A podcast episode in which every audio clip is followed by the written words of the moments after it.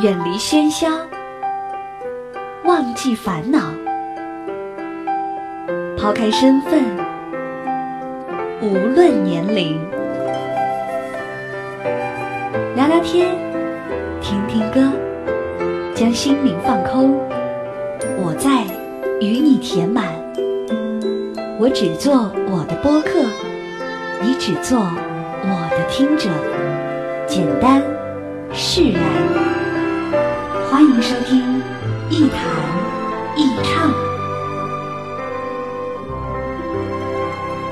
卓艺工作室诚挚出品。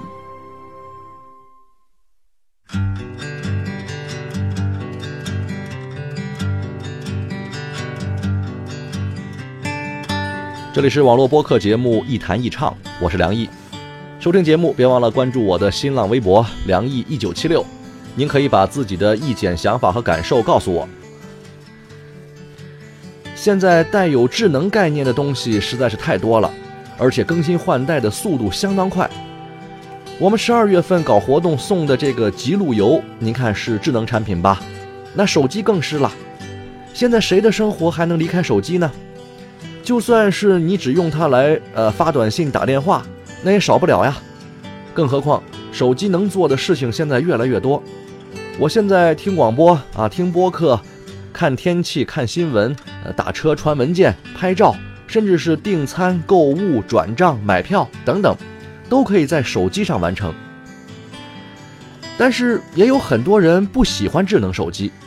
他们觉得智能产品在带给人们方便的同时，也带来了很多麻烦，比如频繁的信息往来造成的骚扰，比如各种不实用、不常用的功能放在手机上导致的基本功能的弱化，甚至是这种广泛连接所带来的个人信息的不安全性等等等等。我遇到过不少人对智能手机完全不感兴趣，甚至特别反感，而且有意思的是。这些不喜欢智能手机的人呢，啊，并不一定完全是我们以为的那种中老年人，或者是文化水平不高的人。恰恰相反，这里面有很多朋友都是年龄跟我差不多，啊，受过良好教育，有着体面工作的人。而他们拒绝使用智能手机的一个最普遍的理由，竟然是之前没用过。其实，你要是真送给他们一部像样的手机吧，他们也觉得挺新鲜的。像什么微信啊、微博呀、网络视频啊，或是一些游戏啊，也玩得挺带劲。所以，这智能产品到底他们接受还是不接受，还不完全是一个个人喜好的问题。其中有一个重要原因就是接触率和体验感。其实这跟人和人的关系也差不多，我们总是本能的对陌生人保持着一种警惕，即使你知道一个人有多好，但是当你真正见到他的时候。还是不会轻易的就去亲近他，因为他没有给你带来安全放心的交往体验。体验这个词儿现在很流行啊，啊，特别是做互联网和智能产品的，现在要是不谈这个用户体验，那简直就别在贵圈混了。其实体验这玩意儿就是骗人的。什么叫产品体验啊？有渠道你就能让人产生体验。没渠道就拿钱砸营销，创造出渠道来再说体验，否则都是白瞎。这就跟超市里端着各种饮料、酸奶让你免费品尝，或者整天给你打电话通知你啊可以去某某写字楼免费的领取奖品一样。其实上钩的并不多。就像我们刚才说的，那些不肯尝试使用智能手机的人，就一定是缺乏体验感吗？为什么你送给他一部功能先进的手机之后，他就不再拒绝体验一下高科技了呢？还是渠道的问题，而且是免费渠道的问题。在人与人的关系上，体验更是个骗局。难道我们因为跟一个人认识，对他印象不错，就要在他身上投钱吗？除非你动了真感情，或者纯粹是满足自己一种寄托的心理安慰，否则，就只能说。智商有问题了。北京德云社有一演员叫徐德亮啊，亮子，俩人街坊，邻居是亮子馋，打小的嘴里零食不断啊。胡同这口那口两家，走一对脸，一瞧徐子亮口袋里鼓鼓囊囊，嗯，站住！他比他大多了，他问人家站住，口袋里什么？徐子亮多狠呢，嗯，我才不告诉你，我带的煮鸡蛋呢。嗨，跟我差不多，这位。于谦儿看看，来，给我吃，嗯，拿过来给我。凭什么呀？凭什么给你？你猜吧，你猜，我猜着给我吃吗？嗯你要猜着有几个，我这俩都给你。嗯，嘿，你猜。这孩子倒全是实话。啊于谦乐的，好，猜吧。五个。嗨，还猜不对。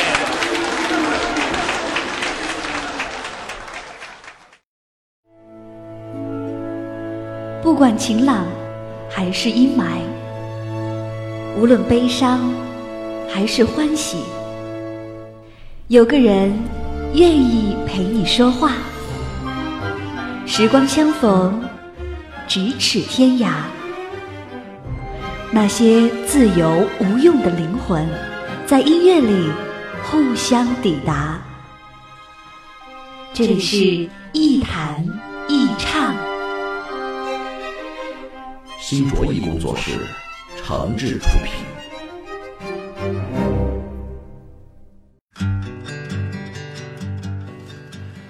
网上曾经有一个理论，说智能产品会降低人类的智商水平，因为那种傻瓜式的软件会让人越来越不用动脑子。我觉得发明这个理论的人脑子大概也让门框给挤了。你觉得技术的进步正在使我们变笨吗？其实，智能化的产品只能带来更加复杂多变的新环境，而这种环境会让我们的社会关系和思维活动越来越频繁。我们需要投入更多的智力活动，比如创造更为复杂的法律条款、市场规范，啊，开发更先进的电脑程序和电子设备等等，才能适应这种环境和解决更多的问题。这是人类智力得以进一步开发的契机。在这个过程里，人类智商怎么会下降呢？就拿智能手机来说吧，没有手机之前，我们要想找一个人啊，必须去打座机，那就限制了一个人的行为，因为座机只有在家里、在单位或者是公共电话亭才有，所以这种通讯是固定的，人们的生活方式呢也是固态的。但是手机普及之后，人们可以随时随地的保持联系，移动就成了新的生活方式。而这种方式带来的环境改变是什么呢？是更加复杂的社交行为和更加立体的生活链接啊。所以，基于移动所产生的各项功能也就随之出现了，比如移动社交、导航以及 LBS，也就是基于地理位置的服务等等。这时候，你要是想完成一件事儿，就再也不用打电话问亲朋好友，或者是亲自上门看一看了，一个智能手机全都帮您搞定。相应的，为了适应这样的新环境，我们也必须提高自己的学习能力和使用能力，还得具备一点基本的互联网知识和电脑技术。我们的智力水平比没有智能手机之前是不是提高了呢？我从来都不拒绝使用新的科技产品，从三十年前的电子表到游戏机，到现在的智能手机、可穿戴设备，我觉得这些东西不仅仅是给我带来便利。它更多的是让我感受到生活的快乐。在这些科技面前，我越来越感觉到世界的广阔和未知的新鲜。这些先进的科技产品，不是我智力的障碍，而是我智力的延伸。有些软件、V、C、D，全是高科技呀！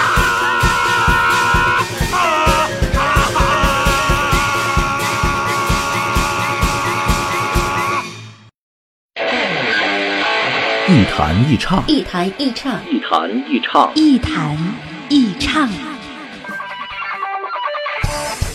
这里是一谈一唱喜马拉雅网络专属广播，欢迎下载喜马拉雅手机 APP 或登录喜马拉雅网在线收听。您还可以关注新浪微博和喜马拉雅加微账号“梁毅一九七六”，随时随地分享好声音。好节目正在继续。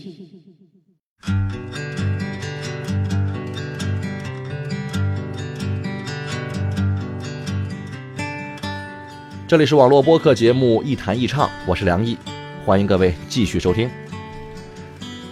其实我一直认为自己是个智商不高的人，充其量只能算是中等水平。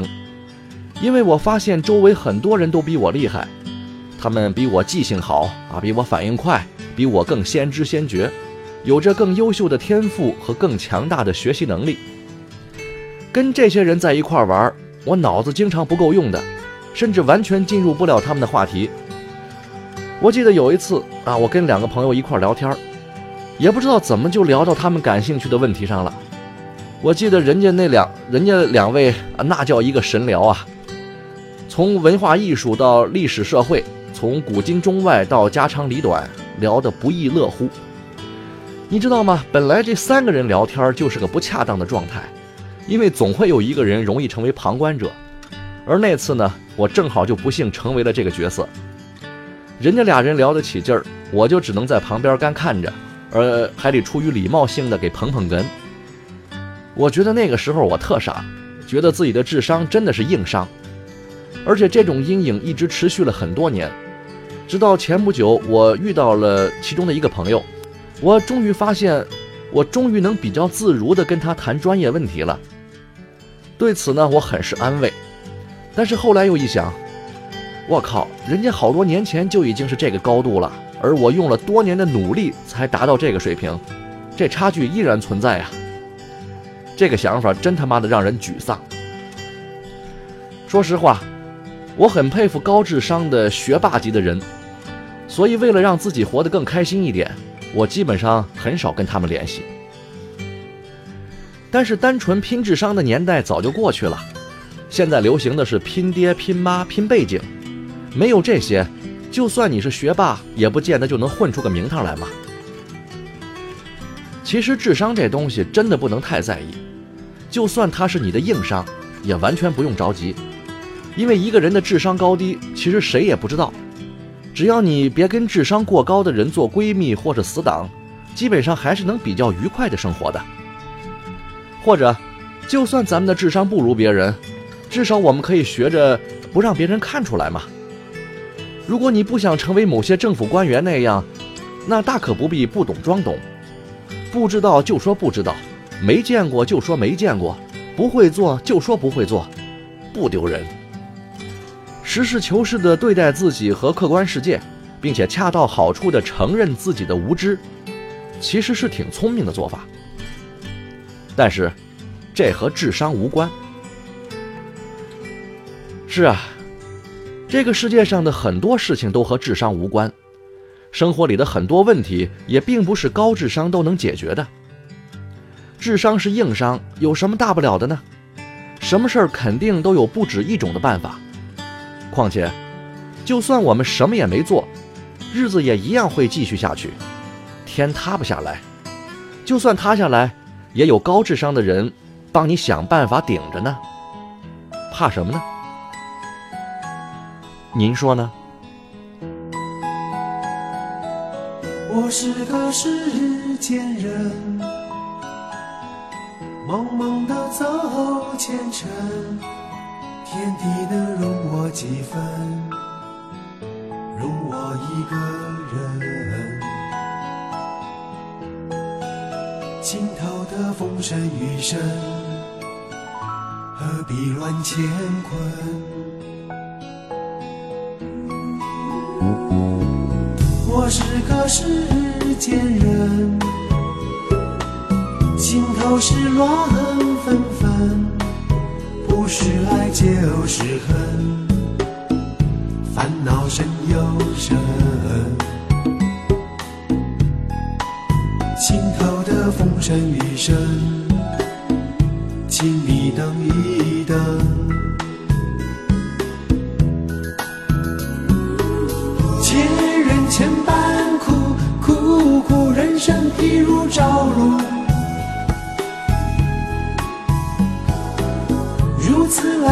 此而去，短暂人生如此而已。生灭无常的世界，何必去分别？我是个世间人，茫茫走前程。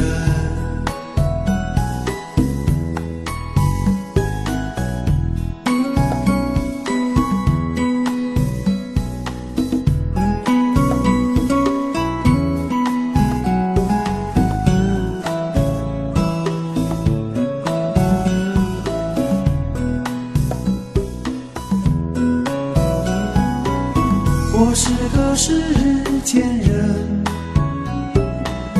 茫茫的走前程，天地能容我几分，容我一个人。心头的风声雨声，何必乱乾坤？